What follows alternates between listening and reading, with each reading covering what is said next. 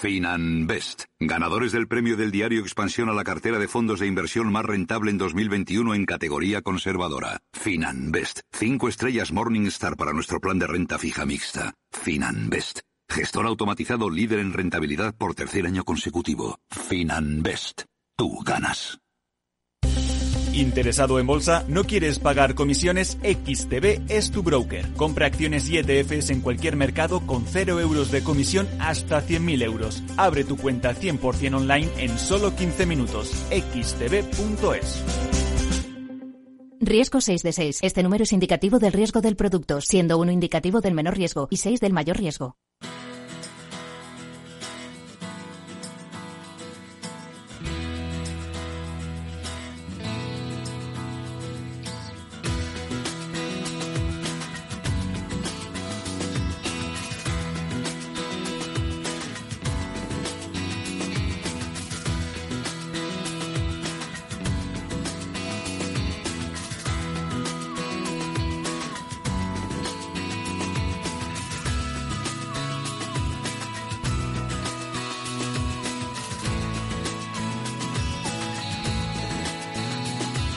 Después del trabajo, After Work, con Eduardo Castillo, Capital Radio.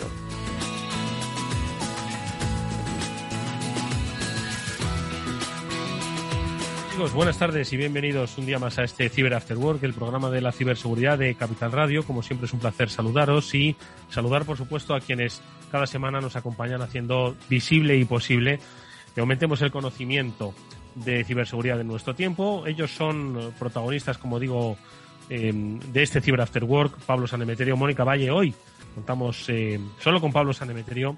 A Mónica Valle le enviamos un fuerte abrazo. Hoy no ha podido estar con nosotros. Pablo, ¿qué tal? Muy buenas tardes. ¿Cómo estás? Muy bien, Eduardo. Pues aquí una, un lunes más en el programa de la ciberseguridad. Un fuerte abrazo para, para Mónica, que en este programa pues, no nos puede acompañar, pero bueno, oye, a, a darle actualidad de la ciberseguridad y como siempre, pues con invitados muy potentes del sector que nos, nos ayudarán y nos contarán sus experiencias. Bueno, pues hoy la actualidad eh, y el protagonismo nos lo va a dar Miguel Ángel Martos, que es Country Manager de Netscope. Muchos de los oyentes habituales de este programa ya sabrán quién es Netscope, ya sabrán que ellos son los evangelizadores de la seguridad en la nube y desde la nube. Bueno, pues con ellos hoy, por supuesto que vamos a hablar de seguridad en la nube, pero vamos a conocer un poquito más en profundidad a quienes nos acompañan cada semana con esa píldora SASI, a los especialistas de Netscope, sobre todo, pues para conocer cómo ha sido su evolución como compañía en el mundo de la ciberseguridad y cómo hoy se erigen como uno de los referentes en el terreno de la eh, eh, seguridad a través de la nube. Pues con su country manager, como digo, con Miguel Ángel Martos vamos a conocer pues no solo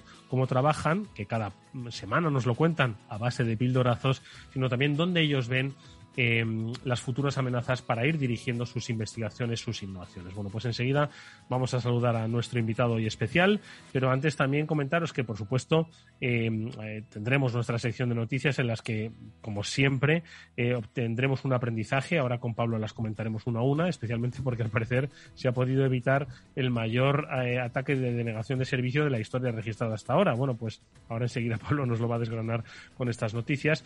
Y luego, ojo, que se aproxima una cita de referencia Esperemos que la situación pandémica pues no impida pues que se pueda celebrar en tiempo, forma e interés. Como digo, la RootedCon, bueno, pues vuelve otra vez a la carga, la edición nacional, por decirlo así, se celebró hace unas pocas semanas la edición malagueña, y con Omar Benguasa, que es uno de los em, organizadores de la RouteCon, bueno, pues hablaremos un poco de las particularidades que van a tener en estas eh, en estas eh, en estas jornadas, en esta nueva nueva jornada.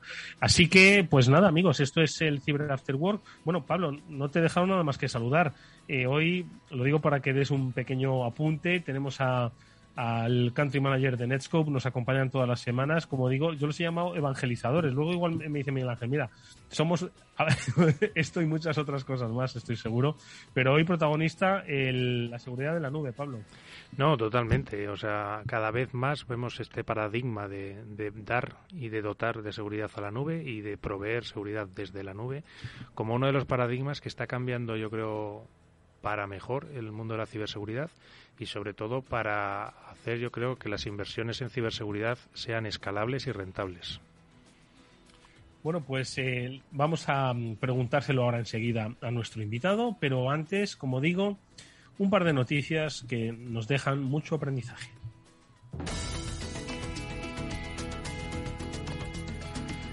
Y la primera de ellas, Pablo, si quieres la situamos en una aplicación eh, eh, fraudulenta descargada a través de Google Play. Estamos hablando, entiendo, de, de, teléfonos Android. Y que, ojo, que utiliza el, segundo factor de autenticación para, para, engañar y descargar, bueno, pues eh, entiendo que, que troyanos en, en, los dispositivos. Y es que para que la gente que nos escuche sea una idea, nosotros insistimos mucho en, que hay que eh, securizar nuestros entornos y entre otras cosas hay que ir empezando a utilizar los segundos factores de autenticación, es decir, que nos pidan una clave y luego nos pidan otro factor para autentificar eso y resulta que se están aprovechando precisamente de esa eh, culturización que estamos intentando para, descargar de troyanos. Pablo, ¿qué es lo que ha pasado exactamente? Pues, eh, como bien dices, totalmente de acuerdo con lo que contabas, pues en la Google Play se ha colado, entre comillas, una aplicación fraudulenta que simulaba, bueno, simulaba y tenía la funcionalidad de segundo factor de autenticación. Es decir, habían aprovechado que hay código libre, código abierto, como es el de AEGIS, eh, para generar una aplicación basándose en ese código, pero añadiéndole trocitos maliciosos. Y con esos trocitos maliciosos son los que conseguían pues eh, introducirse al estar instalada en tu aplicación y pedir unos permisos especiales, robarte información, conseguir sacar información de dónde está tu teléfono, desactivar contraseñas, desactivar pantallas de bloqueo todas estas maldades que se le pueda ocurrir a alguien que hace este tipo de cosas y que había conseguido estar, pues si no me equivoco, como unas dos semanas en, en la Google Play y había conseguido hasta 10.000 descargas. Entonces, bueno, pues uno de los problemas que siempre hablamos de, la, de, las aplicaciones, en este caso ya no aplicaciones de market no oficiales, sino una aplicación en un market oficial con, con código malicioso. Mm. Yo, Pablo, perdona que haga esta, esta similitud. Eh, pero aquí hay una gran diferencia entre lo que es la seguridad física y la seguridad digital. En la seguridad física, cuando hablábamos muchas veces sobre si tú irías por un callejón oscuro, eh, ¿por qué no, eh, si no irías por un callejón oscuro por la noche, ¿por qué vas por un callejón oscuro navegando por internet, no? Pues también hay que decir que en, en la calle muchas veces, pues nuestro instinto de supervivencia nos hacía dudar del aspecto o intenciones físicas, ¿no? De, pues quizás gente con la que nos eh, cruzábamos en la calle y nuestro instinto natural despertaba, pues ciertas dudas, ¿no? Sin embargo, en el mundo de la ciberseguridad es todo lo contrario, es decir, cuanto más apariencia de normalidad tiene, más peligroso puede llegar a ser. Es decir, que aquí no hay, vamos a hablar en, en, plata, aquí no hay macarras con aspecto de macarras, ¿no? Aquí lo que hay es gente camuflada eh, con cosas que nos parecen totalmente verosímiles. Totalmente, Eduardo. Además es que en este caso, cogiendo y recogiendo tu símil, tienes eh, dos ejemplos. Alguien que se hace pasar por policía, que eso, pues oye, alguien que consigue un uniforme de policía, una placa de oficina, no es policía, pero lleva toda la indumentaria de policía y te hace pensar que es un policía. Y en otro caso también te podría mencionar pues los, los ladrones de cuello blanco, que es que también existen. O sea, no es solo un tema de ir por callejones oscuros, sino que también, pues oye, en las, en las callejones bien iluminados y en, personas o grupos de personas que no deberías no deberías desconfiar también pueden hacerte alguna jugarreta Así que en este caso, pues lo mismo ocurre también en el mundo digital. Una aplicación que debería estar ayudándote a las contraseñas, a generar segundos factores de autenticación, pues es la que te está dando guerra y la que te está robando luego por, por detrás sin que te des cuenta eh, por las contraseñas y al final, en, en una u otra forma, el dinero, que es lo que siempre van buscando los malos. Efectivamente, bueno, pues eh, van buscando siempre el dinero y sobre, y sobre todo allí donde esté la gente o muestre interés. Y hoy se muestra en el mundo de los videojuegos. Y es que se ha detectado pues un, un una vulnerabilidad en exactamente en un juego en Dark Souls 3 que se aprovecha pues de qué exactamente y, por qué puede ser perjudicial para los usuarios, Pablo. Pues eh, siempre me habéis hablar de las vulnerabilidades y de aquellas que son más apreciadas, precisamente las de eh, ejecución remota de código o en inglés Remote Code Execution, RCS. En este caso, pues este videojuego, Dark Souls 3, tenía una vulnerabilidad que permitía ejecutar código de forma remota.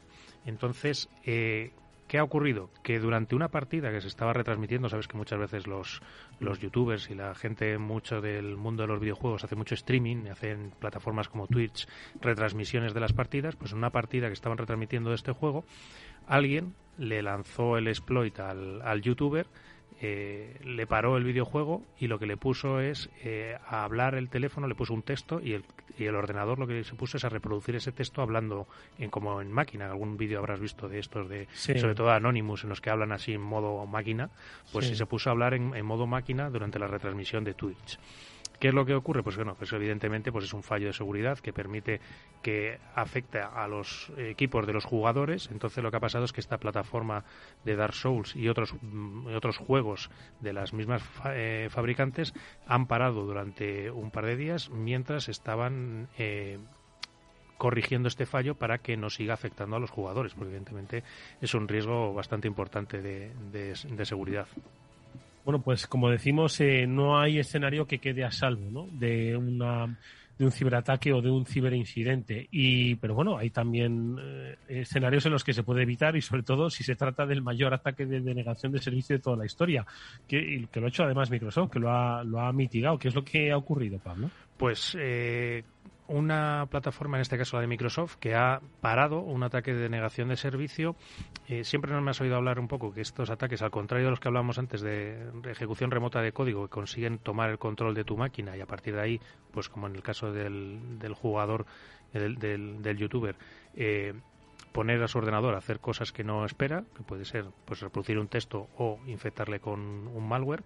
En este caso hay otro tipo de ataques que lo que hace es intentar que tus servicios eh, en Internet, imagínate que tienes una, una tienda a través de la que vendes, eh, no estén disponibles para el resto de la gente. Y esto se consigue con los ataques de denegación de servicio, en este caso distribuida. Distribuida porque eh, se produce el ataque desde múltiples direcciones IP, desde muchos puntos del, del globo. Y en este caso, pues, eh, ¿qué ocurría? Que se han lanzado hasta casi 3,5 terabits, que es una barbaridad de tráfico. O sea, normalmente tus discos duros creo que tienen 200 o 300 gigas.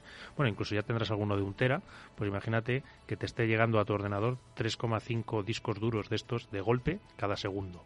Y luego, pues aparte además, pues cifras de unas cantidades de paquetes por segundo brutales. ¿Que, ¿Cómo se consigue este tipo de ataques? Me vas a permitir ponerme un poquito el gorro técnico de profesor de informática. Hay dos protocolos en Internet, básicamente, el TCP y el UDP.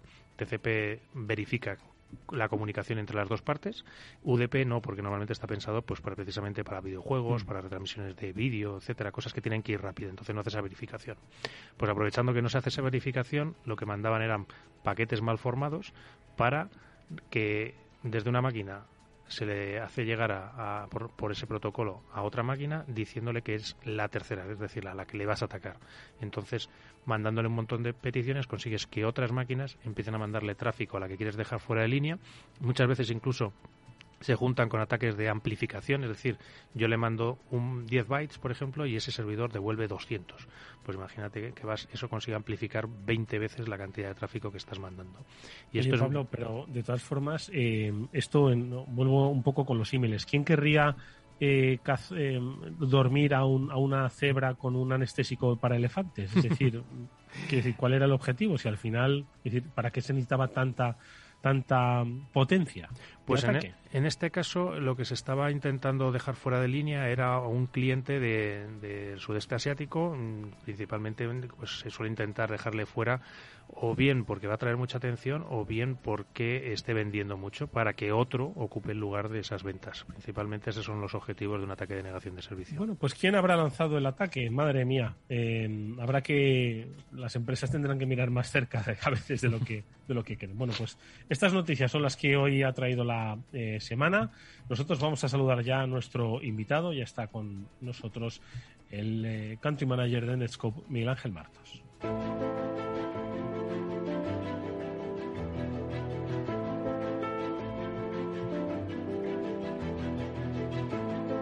Bueno, pues esta es, como digo, la sintonía que cada semana acompaña esa píldora SASI, los especialistas de Netscope, a los que, por supuesto, enviamos siempre un, cordial saludo porque nos, nos enseñan mucho, nos enseñan mucho de cómo la seguridad pues se va simplificando pues cada vez más. Al final, la tecnología lo que hace es tender a simplificar y a ser menos compleja y, y atender a la a la sencillez que utilizamos en nuestro día a día. Entiendo que así es como quiere trabajar Netscope. Miguel Ángel Martos, ¿qué tal? Muy buenas tardes. Muy buenas tardes, Eduardo. Buenas tardes, Pablo. Siento que no estés aquí, Eduardo, con nosotros, pero bueno, te tenemos al menos en el oído.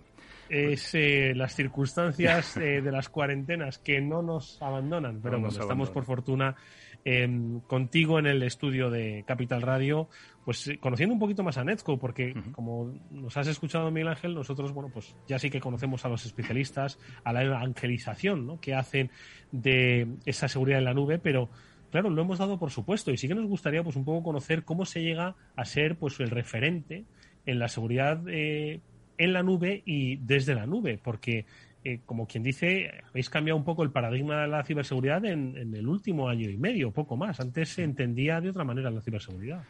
Sí, realmente el criterio básico de trabajo de Netscope lo has descrito eh, hace un momento y tiene que ver con la simplificación de los procesos de ciberseguridad. Netscope es una, es una compañía que nace en el año 2012 cuando combinar el concepto de nube y seguridad podía sonar algo casi alocado. ¿no? Y, y esa fue la visión de nuestro fundador, de Sanjay Berry, la, esa capacidad de, dándose cuenta de que una parte importante de nuestro futuro eh, almacenamiento de datos y conectividad ya no iba a estar alojada en nuestros data centers, en nuestros ordenadores personales, sino que iba a estar esparcida por todo el mundo en servicios en la nube, pues esto obligaba a un cambio también en la forma de proteger esas comunicaciones y el acceso a esos datos. Y eso fue lo que hizo en aquel momento Sanjay junto con otros tres fundadores, diseñar un, un escenario en la nube, construir una infraestructura de servicios desde la que se pudiera, como tú bien has dicho, proteger la nube desde la nube. Eso es lo que estamos haciendo, básicamente aplicar técnicas de simplificación en servicios en la nube. Es cierto que en este último año y medio, en gran medida originado por la aparición de nuestra de, de la pandemia de COVID, pero que lo único que ha hecho ha sido acelerar un proceso que ya venía ocurriendo, pues este proceso de securización y de movimiento hacia la nube se ha visto acelerado en gran medida y eso ha hecho también que eh, pues si el, plan o el momento de mercado que tanto esperaba Nescope iba a tardar un poco más en producirse, pues esta ola nos ha, nos ha, se ha anticipado para todos y también se ha anticipado el desarrollo tecnológico y la aparición de nuevos productos dentro de nuestra plataforma. Oye, Miguel Ángel, y como bien decíamos, seguridad desde la nube y para la nube. ¿Cuál de las dos partes que es, que es un poco por donde empieza en 2012 y donde es un poco más interesante? Mm. Eh, y, luego te pregunto después de, dónde empieza, hacia dónde vamos. Claro.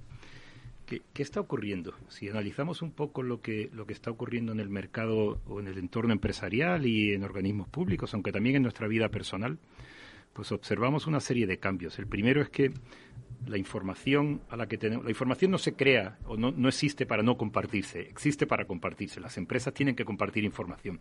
La información es su, es su tesoro en este momento y esa información ya desde hace algún tiempo no reside en unas ubicaciones físicas dentro del cliente, sino que de una forma paulatina, pues empezando a llevar los datos de mis clientes a plataformas como Salesforce, las subo a una nube, al día eh, eh, de otra manera llevando mis servidores a plataformas en internet como Amazon, Google, pues voy subiendo esos servicios a la nube, de manera que la, la información que hace unos años, en ese 2012 del que hablamos, pues todavía un 90% residía en, en, dispositivos físicos que teníamos alojados en nuestro centro de proceso de datos y cerca de nuestros empleados, pues deja de estar así. Y deja de estar así cada vez a mayor velocidad. El 90% de los datos que hoy existen en el mundo se han creado en los últimos dos años. Y estos datos están prácticamente todos en servicios alojados fuera de las ubicaciones físicas de nuestros clientes, en las nubes. Al mismo tiempo, los empleados pasan de estar trabajando en una oficina física y conectados a un ordenador que a su vez se conecta con un cable hacia algún dispositivo, pues pasan a estar trabajando en cualquier lugar y trabajan en una casa, trabajan. Entonces esto crea un nuevo entorno, crea un entorno donde los datos están en cualquier sitio y el usuario y el empleado o el que tiene que hacer esos datos también está en cualquier sitio. Por lo tanto, la seguridad ya no puede ser algo que construíamos en un modelo que veníamos llamando de, estrella, donde todo el mundo accedía a un punto central, pues como en un castillo, para a través de la puerta del castillo poder acceder a estos datos. Ese modelo estalla, rompe. Y tenemos que plantearnos una plataforma diferente, ubicua, en cualquier sitio, para que cualquier usuario, esté donde esté, pueda acceder a esa plataforma en la nube y desde esa plataforma a esos datos que también están en cualquier lugar. Ese es el paradigma, es la, es la gran transformación que ha tratado de llevar a cabo Netscope. Eh, Miguel Ángel, eh, una de las eh, cosas, yo aprendo mucho en este programa con Pablo Sanemeterio y con Mónica Valle, pero te voy a decir la primera cosa que yo aprendí en ese programa, que la nube era el ordenador de otro.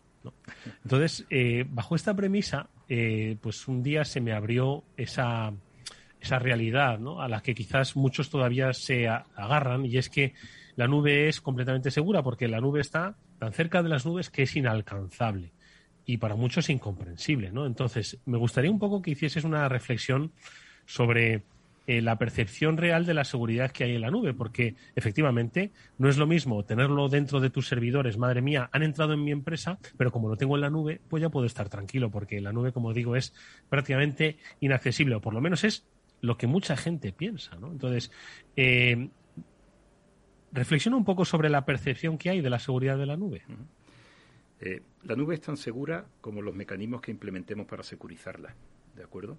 Y además la nube no es un entorno, primero no es un entorno completamente definido, sino que son muchas nubes. Y no es lo mismo un servicio en el que tú decides alojar tus propias infraestructuras, ese ordenador al que te hacías referencia hace un momento lo llevas alojado a un servicio en la nube, o no es lo mismo un servicio al que tú te suscribes para descargar allí datos de tus clientes, proveedores o cualquier otro servicio. Pero lo que sí que ocurre es que, por muy segura que sea la nube o cualquier servicio en nube al que tú te suscribas, la responsabilidad última de la seguridad de tus datos sigue siendo tuya como cliente o como, como usuario de esos datos. Un ejemplo claro que tiene un poco que ver con lo que Pablo estaba contando hace un momento. ¿no? Vale. O sea, yo puedo tener una, una plataforma en la nube muy segura, te puedo tener ese castillo muy bien construido, con las murallas muy altas, lo puedo tener en mi propio despacho, en mi propia oficina, pero un buen día decido delegar todo eso en un externo, en ese ordenador de otro, y es ese otro el que construye el castillo.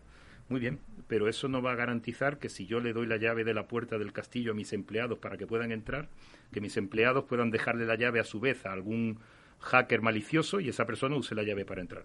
En definitiva, el último responsable de los datos sigo siendo yo. Si a mí alguien me roba mis credenciales, si alguien hace uso de mi personalidad y con ese robo de credenciales o mi personalidad accede a mis datos, el castillo puede estar muy bien construido, pero sigue teniendo vulnerabilidades. ¿De qué forma tratamos de trabajar? Al final solo hay dos cosas claramente diferenciadas, que es el dato y la identidad. Y eso es lo que tratamos de proteger con las plataformas.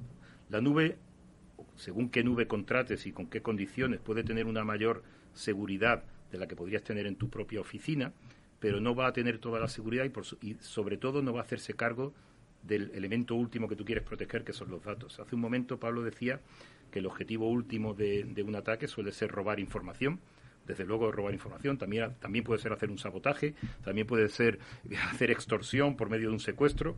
Eh, a eso nos dedicamos. Nos dedicamos a proteger la información, resida esta donde resida, y a garantizar que el usuario que acceda a la información es únicamente el usuario que tiene que acceder a la información. Y además analizamos que todo este movimiento, usuarios que acceden a información, se realice de una forma segura y de una manera transparente y sencilla para el usuario, que es un elemento añadido de la seguridad, que no añada más complejidad en la forma que tenemos de trabajar. Es que eso precisamente que comenta Miguel Ángel es muy importante, el que la seguridad, que tradicionalmente ya es algo que se ve complejo, se pueda ver de una forma más sencilla y cada vez más simplificada y pues que todo fluya un poco más, más fácil y sea más fácil para los usuarios. Yo quería preguntarte un poco por, por este término que hablábamos muchas veces de la píldora SASI, que es el, término sobre el que Garner y sobre todo las aplicaciones de, protección desde la nube han estado eh, trabajando normalmente y se han estado agrupando, que, ha estado haciendo un, movimiento, digamos, o una nueva, un nuevo eh, redefinición de este término y lo ha pasado a ser SSE. ¿Nos puedes contar un poco cuáles son las diferencias o, las similitudes y, por qué un poco este cambio de, nomenclatura. Yo creo que Garner tiene una habilidad especial en detectar las corrientes del mercado y eh, ponerles un nombre y convertir esto en, una categoría, y eso es lo que hizo con SASI. SASI tiene muchísimo sentido. Eh, SASI como concepto lo que trata es de simplificar el acceso eh, a los servicios que se encuentran en una nube, el acceso a los servicios de seguridad. Básicamente lo que le decía Garner a, a nuestros clientes es Vamos a tratar de hacerlo fácil. Si tenemos en cuenta de que los usuarios pueden estar en cualquier sitio y tus datos cada vez más van a estar fuera de tu organización y van a estar en la nube, no tiene sentido que implementes tecnologías costosas en tus oficinas, eh, máquinas muy costosas que tengan que conectarse a servicios en nube. Trata de aligerar al máximo el dispositivo que pones en tu oficina, si es posible que sea un dispositivo muy simple, y llévate toda la inteligencia de securización a cualquier proveedor en nube. Esa inteligencia de securización tiene muchos aspectos. Cuando tú quieres securizar, básicamente tienes que mirar dos cosas. Tienes que mirar que no entre malware y que no te roben información. Son los dos grandes aspectos de securización en los que nos centramos. Que no pueda entrar algún elemento malicioso en tu red, que pueda hacer un control remoto de tu ordenador o que pueda, eh, como decía Pablo hace un momento, hacer que alguien se ría. Pues eso es lo primero que tenemos que evitar, que no entre malware en la red. Y lo segundo es que nadie pueda exfiltrar información. La, exfiltración de información puede hacerse o bien por, porque alguien maliciosamente lo quiere hacer o simplemente por un despiste o por un mal uso de una infraestructura. Esto eh, visto así, presenta dos grandes bloques. Un primer bloque que tiene que ver con la conectividad de las empresas y de las oficinas hacia la nube y un segundo bloque que tiene que ver con estos servicios de seguridad en la nube. Todo esto era SASI, conectividad y servicios. Lo que ha hecho Gartner, a mi modo de ver, con, buen criterio y desde luego a Netscope le, le, resulta muy, muy atractivo el cambio que está haciendo, es separar precisamente estos conceptos, es decir, la conectividad tiene una serie de elementos y el usuario se va a conectar por SD-WAN o se va a conectar por 5G. Bueno, pues esto es una parte a la que tendremos que prestar atención, tratando de que esa conectividad sea sencilla, simple, económica, que no genere delay. Y los servicios los vamos a agrupar en una nueva categoría. Esta es la nueva categoría que comentaba Pablo. Es, esta categoría Gartner la da en llamar Security Service Edge. Es seguridad como servicio desde la frontera. Y básicamente lo que dice Gartner es que, independientemente de la capa de conectividad que empleemos para acceder a mis servicios de seguridad, que van a estar, en, este caso, en una nube, esta nube debe alojar una batería de servicios que pasan por prevención de malware, más o menos avanzada, pasan por detección de fugas de información, un elemento fundamental. Y aquí hay un apartado tremendamente interesante, porque la detección de fugas de información, dije hace un momento que la información la tienen las empresas para compartirla. De manera que no podemos impedir que la información fluya y se mueva. Lo que tenemos que hacer es controlar cómo fluye y se mueve esa información y garantizar que ese movimiento siempre es legítimo y acorde a las políticas de la empresa. Y el tercer elemento muy importante que aplica Gartner en esta nueva categoría de Security Service Edge tiene que ver con un concepto que llaman Zero Trust. Básicamente es la capacidad de decir, dado que no tenemos usuarios ya en un entorno controlado, dado que los datos ya están en cualquier lugar y en cualquier nube, Ahora ya no hay nada de lo que me pueda fiar. Por lo tanto, voy a implementar una política de confianza cero.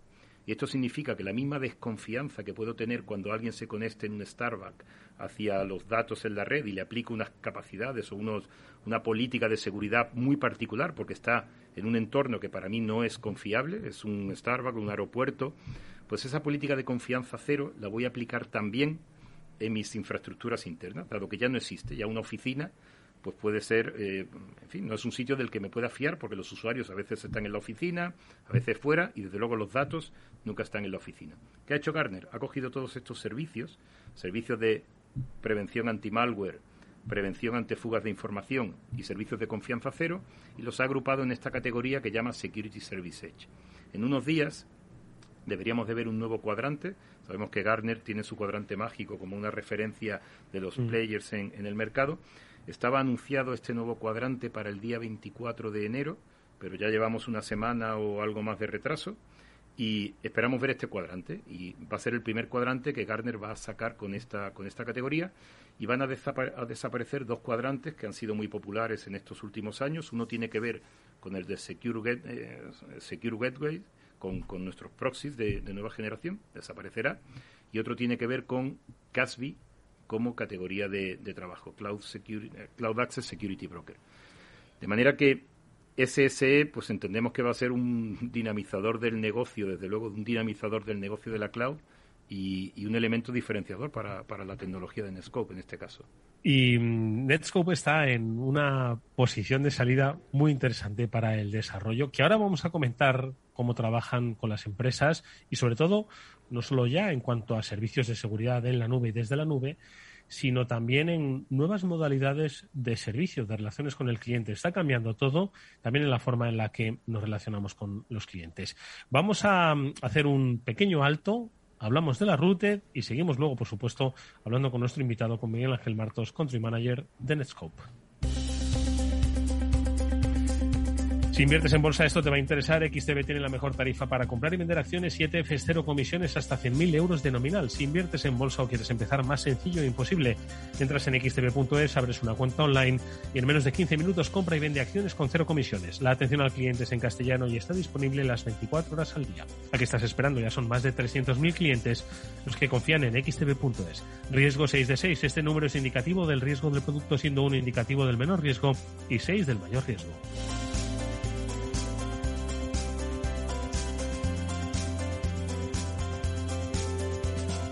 After Work con Eduardo Castillo.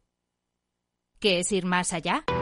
Con Arval podrás llegar donde te propongas de la forma más sostenible y desplazarte como y cuando necesites con una oferta de renting sostenible, segura y conectada.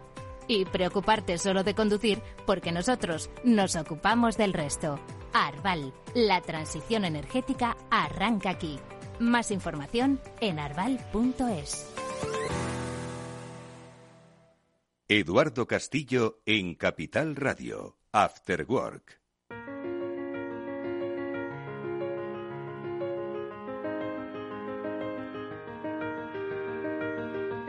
Bueno, pues el otro día la eh, prestigiosa revista SIC, eh, decana de la eh, prensa española en cuanto a seguridad de la información y ciberseguridad, editada por nuestros amigos Luis Fernández y Pepe de la Peña, a los que enviamos, por supuesto, siempre un afectuoso saludo, pues se tuvo a bien eh, sacar a la referencia del sector en ciberseguridad en una de sus páginas anunciando la routed.com. La routed.com. La routed.com. 10, 11 y 12 de marzo vuelve a Kinépolis Madrid esta cita de referencia. En esta foto, por cierto, que estaba, estaba entre otros nuestro Pablo Sanemeterio.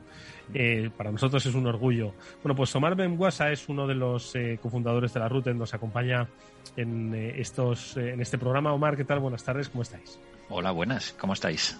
Encantado de saludarte y, y te lo tengo que decir así, cruzando los dedos, ¿eh? cruzando los dedos para que esto, como hoy hemos leído en las noticias, siga descendiendo la incidencia que nos permita, bueno, pues hacer las cosas que estamos deseando hacer además, pues en tiempo, forma y con toda la seguridad del mundo, por supuesto.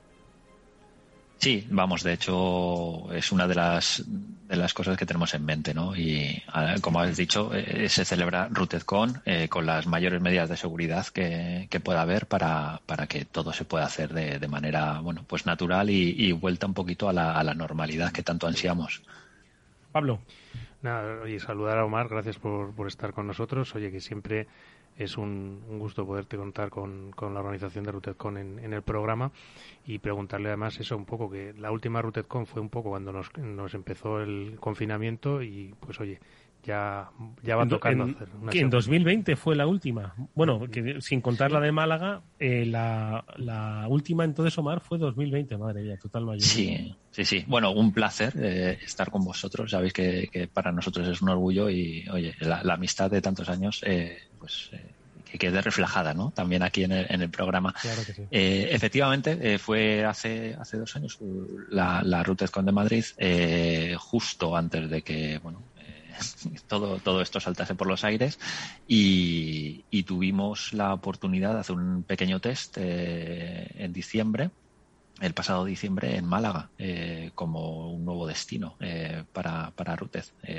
junto a, Valencia y, y, la principal de Madrid. Y este año, Omar, han pasado, claro, es que en el mundo de la ciberseguridad, dos años, con o sin pandemia, porque es y me voy a explicar. Dicen que la pandemia lo que ha hecho ha sido acelerar procesos que iban a tardar cinco años en llegar. ¿no?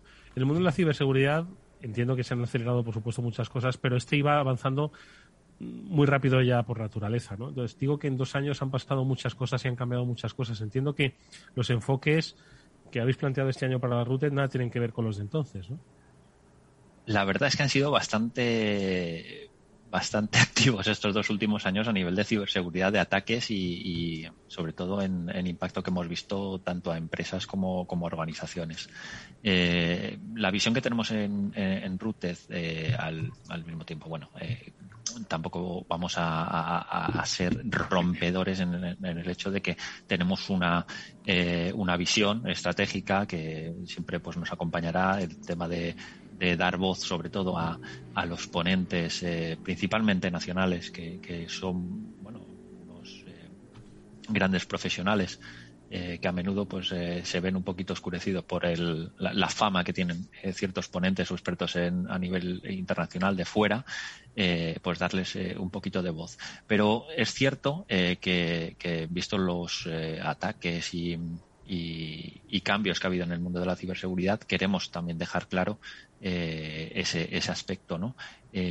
combinaremos un poquito de, de, lo que viene siendo la ciberseguridad a nivel, a nivel general, sabéis que nuestro público objetivo eh, pues son eh, grandes empresas, medianas empresas, es decir, es un objetivo, es un público objetivo eh, bastante amplio que va desde, desde estudiantes, fuerzas y cuerpos de seguridad del Estado, con lo cual tampoco podemos olvidarnos de, ciertos enfoques un poquito más tradicionales. Pero es cierto que sí, que sí que vamos a, a añadir ciertas cosillas que la verdad es que pinta muy bien, estamos muy contentos, muy orgullosos del trabajo que estamos haciendo y, la verdad es que es prometedor lo que, lo que se va a ver en, en de este año. Desde luego que sí. Y oye, Omar, yo quería haceros una pregunta que tradicionalmente en todas las ediciones de RootedCon y desde que Cyber After Work están en línea, solíamos sortear unas entradas. Entonces, ¿este año repetimos sorteo? Hombre, por favor, por favor, Omar, tenemos que seguir con las tradiciones. Faltaría más, pues claro que sí, claro que sí. Pues ya que pues sorteamos, Eduardo, yo quiero aprovechar y ya pues ponerle a, Omar el, deber de poner la pregunta para que conteste nuestros usuarios. pero espera, espera, espera, no, no, corras con la pregunta, que ahora Omar ve pensándotela, pero vamos a decirle a nuestros oyentes, ¿vale? A los, a los, a los eh, tradicionales que ya se han ganado alguna que otra entrada para la ruta y a los nuevos que podrían postular que, si os parece, y con, con la ayuda y gratitud de eh, la RootedCon, vamos a sortear cada lunes de Cyber After Work hasta que llegue esa ansiada Rooted, tres entradas en eh, cada programa. esas tres entradas eh, las vamos a eh, dar al primero que responda acertadamente a la pregunta que en este caso va a formular Omar. Y hay que decir que esas respuestas las tienen que enviar al correo electrónico del programa, que en este caso es afterwork.capitalradio.es. Entonces, cada lunes tres entradas. Os enviaremos los códigos, por supuesto, para el acceso de esa, de esa entrada, respondiendo eh, correctamente a la pregunta que lance Omar. Son preguntas absolutamente sencillas. Hasta yo podría, eh, podría responderlas, ¿de acuerdo? Pero bueno, en este caso voy a dejar que sea Omar el que lance esa primera pregunta, pues para, pues para todos aquellos que estéis interesados en asistir a esta, a esta ruta, que estoy seguro de que como las otras anteriores va a dar mucho de sí. Así que, Omar, no sé si te ha dado tiempo a plantear alguna cuestión. Sí, bueno, un poquito sencilla y, para, para la, gente que, que, vino o que nos conoce desde hace muchísimo tiempo y si no, pues oye, para utilizar técnicas OSINT, ¿no? O, o, visualizar o tratar de encontrar la información en Internet. Es fácil. Eh, la pregunta es, ¿en qué lugar se realizó la primera Rutez, la primera edición de RUTEZCON? No, no me refiero a ciudad, me refiero a la localización de... El sitio físico. Exactamente. Donde se juntaron unos pocos de hackers para charlar, compartir, comunicar. La pregunta también, yo estaría muy bien, sería Omar, pero esa seguro que la, dejamos para otra. Si en esa primera ruta fueron los cuerpos y fuerzas de seguridad del Estado, esa ya primera o, no. No lo sé. Posiblemente sin identificar, ¿verdad? Camuflados entre el público. Bueno, pues ahí está la pregunta, amigos. ¿Dónde se celebró, en qué sitio, en qué recinto, en qué espacio se celebró la primera Routed eh, que dio el pistoletazo de salida a este encuentro anual. Respuestas correctas, hay tres entradas en juego a la dirección de correo electrónico afterwork.capitalradio.es y por supuesto que los ganadores los eh, diremos eh, la próxima semana en el, en el Cyber Afterwork de la próxima semana, por supuesto respetando siempre vuestra vuestra intimidad y os responderemos por, por correo por correo electrónico. Pablo, que, está, hasta me la sé yo. Sí. Hasta me la sé yo. La sabes tú. No, tienes que hacerlo sin. No tengo. no tienes que hacer búsqueda por internet a ver de, información. Oye, Omar, pues eh, nada más que, como siempre, agradeceros, por supuesto, el no las entradas, sino la dedicación que le hacéis para este evento, para que frente a la adversidad eh, pandémica y los cambios, bueno, pues pueda llevarse a cabo, sobre todo con el espíritu con el que, pues muchas veces tanto tú como Omar nos habéis eh, eh, compartido. Em, que es el de la comunidad, el de compartir conocimiento. ¿Alguna línea maestra que digas que es la que va a ser el denominador común de esta, de esta router, Omar?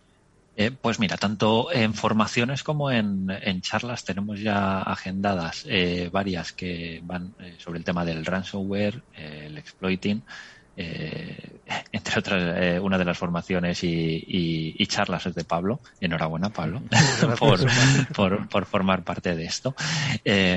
Tanto en el tema de, por ejemplo, la de Pablo, sobre el tema de mensajería instantánea, eh, junto con la de Alfonso Muñoz, eh, el tema de cifrado de Telegram, creo que puede ser eh, bastante, bastante no, no, no, no, sé, o sea, doy por hecho que van a ser muy, muy interesantes y van a traer a, a, muchos de los asistentes a, bueno, a verlo de, otra manera, de, otra perspectiva. Entonces, la combinación, además de, de ambas charlas, van a ser, va a ser muy buena. Eh, mm, hay una continuación también de, una charla que hubo eh, hace, hace dos años, que era sobre el tema de, de los eh, aparatos eléctricos, bueno, aparatos, medidores eléctricos, ¿no? De las distintas compañías y, tal. Esta mm, trae la continuación, la segunda parte, muchísimo más interesante y con más descubrimientos. Bueno, cual, pues no sé si, estoy transmitiendo el entusiasmo que, tenemos. y lo haremos, lo haremos cada semana, no quepa la menor duda que de aquí hasta eh, los eh, próximos, eh, corrígeme, 10, 11, 12 de marzo, Sí, daremos muy buena cuenta de eh, todas las novedades que vayáis eh, comunicando para esta, para esta router. Como siempre, agradecidos, Omar, por estar con este programa con Fibra After Work y nos vemos, pues eso, en unos pocos días. Recordad, afterwork.capitalradio.es es muy sencilla, donde se hizo esa primera router en nuestro país. Gracias, Omar Benguasa, es uno de los eh, cofundadores de eh, RootedCon. hasta muy pronto, un abrazo fuerte. A vosotros, adiós. After Work, con Eduardo Castillo. Bueno, pues seguro que no se la pierde nuestro invitado Miguel Ángel Martos, es Country Manager de Netscope, aunque estaba hablando, Miguel Ángel, yo hay muchas veces, yo creo que está, está muy bien que nos fijemos en la nube, pero no se nos olvide, ¿no? Decía, los aparatos eléctricos todavía se siguen tocando, hay algunos aparatos que todavía se pueden tocar y que se pueden hackear, ¿no? Entonces, creo que la visión integral ¿no? de, la ciberseguridad no nos debe em, hacer perder la, perspectiva. Pero bueno, nosotros estamos hoy centrando nuestro, nuestro foco en, la nube y sobre todo en, la forma en la que, decía antes de escuchar a Omar, eh, Miguel Ángel, que eh, desde Netscope habéis, queréis cambiar un poquito el paradigma tanto en lo que es la forma de ofrecer seguridad, en este caso dirigiéndose a la nube, sino también en la forma en la que os relacionáis con los clientes. Eh, es un cambio de... ¿En qué consiste este cambio de reglas de juego? Cuéntanos. Bueno, quizá el, elemento más diferenciador tiene que ver precisamente con la forma de ofrecer nuestro servicio. Si, si, repasas un poco lo que ha venido ocurriendo en los últimos años, con toda la inversión en tecnología y el crecimiento de infraestructura, la seguridad ha sido parte de, de, ese modelo. Básicamente nuestros clientes, cuando querían adquirir seguridad, pues tenían que acudir al mercado, comprar equipamiento, equipamiento con diferentes características. Hablaba eh, pues también Pablo hace un momento de un ataque de negación de servicio, pues alguien que quería protegerse de un ataque de esas características tenía que comprar equipamiento para protegerse de esas características. Este equipamiento se, se depositaba en un centro de proceso de datos junto con otro muchísimo más equipamiento para cosas muy específicas y se iba actualizando según iban avanzando las necesidades del cliente. Esto generaba una serie de problemas, generaba una serie de problemas en cuanto a la inversión en tecnología que había que hacer, la previsión de crecimiento, pues si veis cómo ha crecido Internet en los últimos años y lo que nos queda, pues os imagináis lo difícil que es para un responsable en una empresa planificar las inversiones en ese tipo de equipamiento que va a tener que hacer en los años sucesivos, en los años que venga. Generaba problemas de productividad, porque si los empleados están en cualquier sitio trabajando, los datos están en la nube o en cualquier otro sitio y yo he de ir a un, a un data center, conectarme a unos equipos y a través de esos equipos salir hacia la nube, pues eso retrasos, delays y problemas, y además de incómodas redes privadas, VPN que hay que lanzar, que se cortan, en fin. Todo esto generaba un problema a, a nuestros clientes. La forma, la gran transformación que plantea Scope es precisamente dejar atrás este modelo de inversión en equipamiento y pasar a un modelo de suscripción por servicios. Básicamente, lo que ha hecho Netscope es construir toda esa infraestructura de seguridad en una nube propia, una nube que, como tú decías, es el ordenador de otro, es nuestro ordenador, es nuestra nube. Esa nube está depositada en aproximadamente 150 data centers en todo el mundo, data centers construidos en, nuestras en nuestra propia red, que además se conecta directamente a las infraestructuras públicas en todo el mundo, se conecta directamente a Microsoft, se conecta directamente a Amazon, a Google, a los, operadores, a Telefónica. Sobre esa nube construimos todos los servicios, muchos de los que ahora Gartner llama SSE, pues esos servicios ya llevan años construidos en la nube y otros muchos que se van incorporando cada día. Y cualquier empresa que quiera acceder a ellos solo tiene que suscribirse al servicio que quiere reclamar, ya sea protección anti-malware, ya sea eh, prevención de fuga de información y todo esto con múltiples versiones para adaptarnos a la realidad de los clientes y pagar por el uso. Esa es la gran simplificación. El cliente ya no tiene que planificar sus inversiones, no tiene que mantener equipos actualizados, no tiene que estar a la última en tecnología, no tiene que tener limitaciones de espacio, consumo, en fin, y pasa a tener un servicio de suscripción. Esto genera muchísimas ventajas a los clientes. Lo primero, que siendo un servicio que ya está en la nube, pues esa ubicuidad de los usuarios que trabajan en cualquier sitio o los datos que están en cualquier lugar ya no es un problema. Nosotros estamos también en cualquier lugar y en cualquier sitio. Ya no existen problemas de planificación porque los costes están perfectamente controlados, sabes el servicio al que te suscribes y pagas por él, y no existen problemas de innovación tecnológica. Eso recae en Netscope. Netscope es quien se responsabiliza de innovar cada día, como estamos haciendo en los últimos años, desde que nació la empresa en 2012, ya sea con nuestro propio desarrollo o incorporando compañías, compramos empresas continuamente, para mejorar nuestro portfolio de servicios. Por darte una pequeña pincelada, Eduardo, dentro de, este, de esta protección en la nube también podemos proteger esos dispositivos físicos que te conectabas. Esa política de confianza cero también aplica a dispositivos físicos dentro de la red y es una innovación adicional sobre nuestra plataforma. Este es el primer cambio, simplificar la operación de los clientes y la ambición es que toda la plataforma de seguridad que pueda requerir hoy una empresa o un organismo público pueda ser nuestro servicio de ciberseguridad en nube, nuestro, nuestro servicio, nuestra plataforma de ciberseguridad nuestros clientes pueden enviarnos su tráfico a nosotros y nosotros vamos a securizar el tráfico en la medida que ellos nos lo exijan. Securización más avanzada, menos avanzada para acceder a servicios externos, servicios internos. La segunda gran, eh, si quieres, transformación tiene que ver precisamente con la aproximación a nuestros clientes. Esto, un ejemplo de, este cambio lo estamos viendo en, España. Hemos hecho una inversión muy potente para poder llegar con este mensaje de una manera mucho más cercana a clientes y organismos públicos. Hemos hecho una inversión también para CCNCER, nos ha homologado como una plataforma en su nivel alto como plataforma de ciberseguridad para, y esto nos abre las puertas a organismos públicos e infraestructuras críticas. Hemos, estamos haciendo una inversión para, tanto en personal técnico como comercial, para que este mensaje podamos directamente contárselo a nuestros clientes. Esto no significa que nuestro modelo de negocio, como sabes, sea directo, pero sí que esta aproximación cercana en la que explicamos el servicio, lo mostramos, permitimos que el cliente lo pruebe, creemos que es una diferenciación. Son las dos áreas.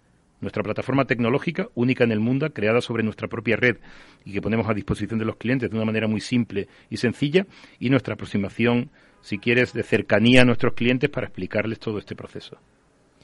Y Miguel Ángel, eh, yo creo que ya sabemos un poco dónde estamos en ciberseguridad ahora en 2022. Venimos de, como bien decías, de 2012 en aquellas inversiones en equipamiento dentro de las empresas.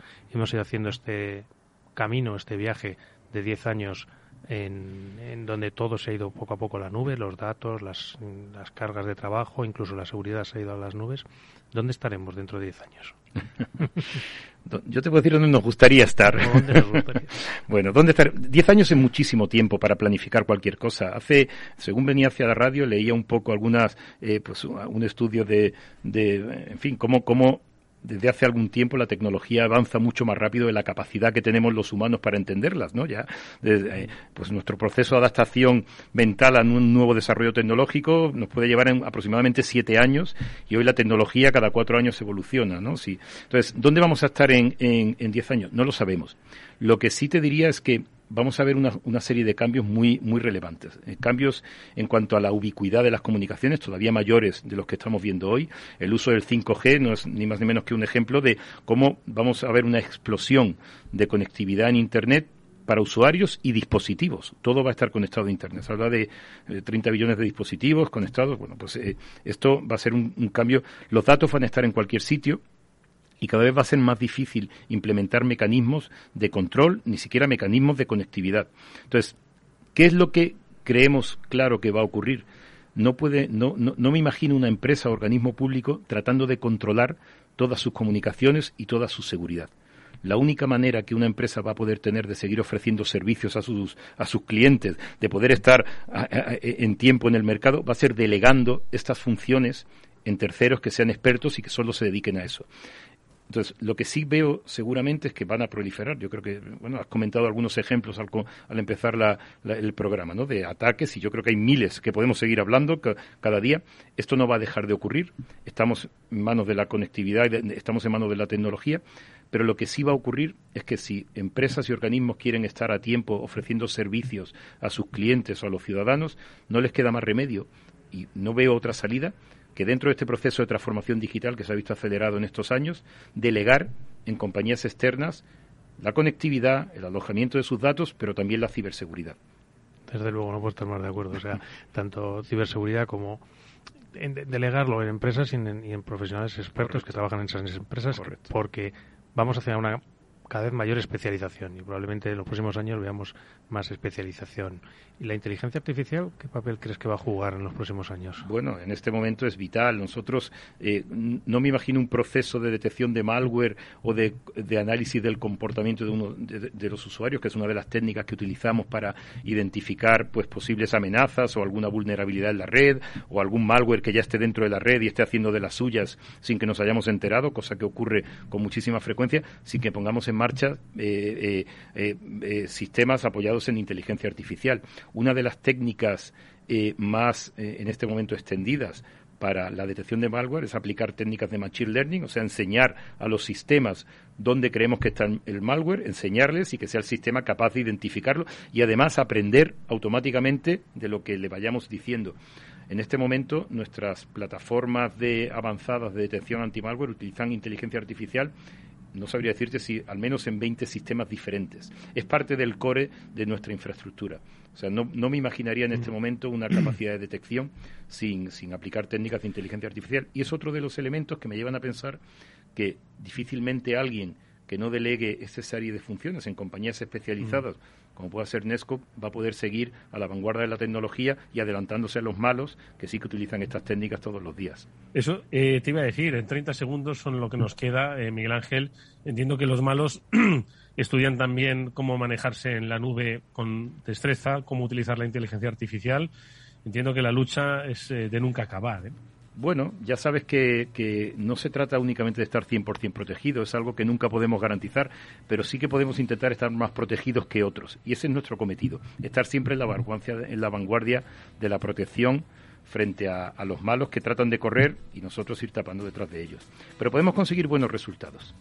Eh, ha sido un placer tenerte en este programa, Miguel Ángel Martos, es Country Manager de Netscope. De verdad ha sido muy didáctico entrar eh, eh, con más sosiego y más tiempo en el mundo de la seguridad en la nube.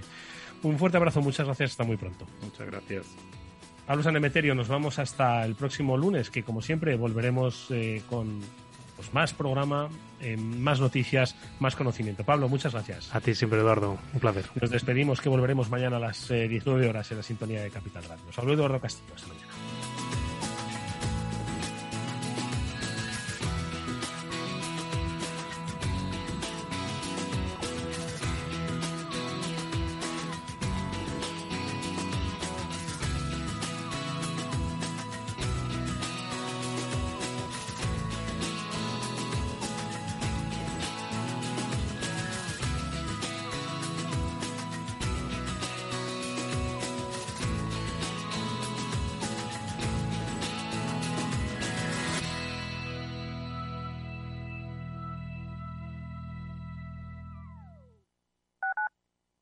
Capital Radio Madrid 105.7.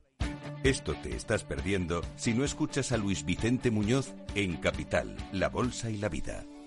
Antonio Garamendi, presidente de la COE. Habría que evaluar, eh, y para eso también está la mesa, nos podríamos sentar, y me da igual si hubiera que cambiar la ley, un salario mínimo que se acogiera o que se acoplara eh, a cada uno de los territorios de este país, porque la realidad es que la propia negociación colectiva también va en función de esos territorios. Es diferente cuando vemos el convenio del metal, por ejemplo, pues de Vizcaya es muy diferente al convenio del metal de otra provincia, e incluso del propio País Vasco. Y yo creo que esa es la realidad eh, y es por eso por lo que estamos diciendo este tema. No te confundas. Capital, la bolsa y la vida con Luis Vicente Muñoz, el original.